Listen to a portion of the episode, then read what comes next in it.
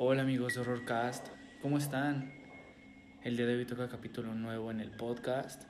Hoy tendremos una de las mejores leyendas urbanas, o al menos de las que me parecen más escalofriantes. Hoy hablaremos sobre Bloody Mary, mejor conocida como María Sangrienta.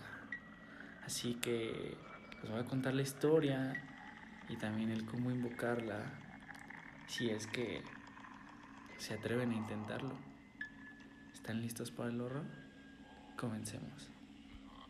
Fue por allá del año 1720, donde existía una niña de aproximadamente nueve años que llevaba el nombre de Mary.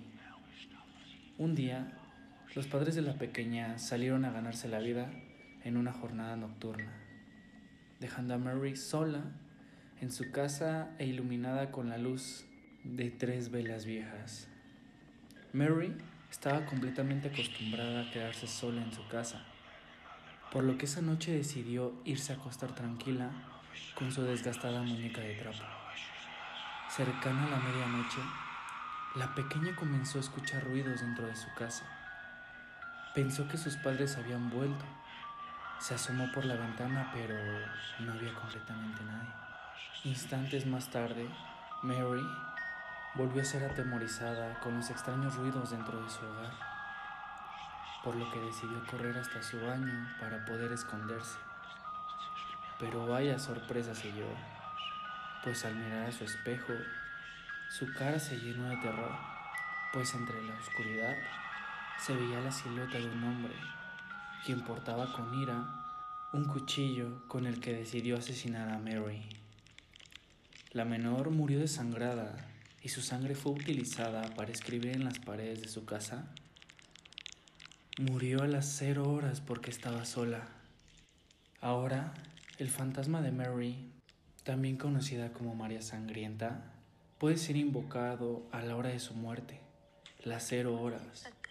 Esto mientras te pichas el dedo con un alfiler y te sacas unas gotas de sangre para saciar el hambre de este demonio.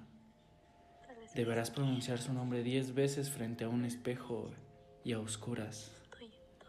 Pero oye, ten cuidado, porque se dice que muchas personas han fallecido de esta misteriosa manera, desangradas por un asesinato frente a sus espejos, donde con su sangre escriben la hora de sus muertes. La mayor parte de misteriosos asesinatos es en niños menores principalmente cuando sus padres los dejan solos por las noches, pues se dice que por pura curiosidad de la leyenda, los pequeños deciden seguir al pie de la letra las instrucciones de invocación y terminan abriendo la puerta del inframundo a través de los espejos.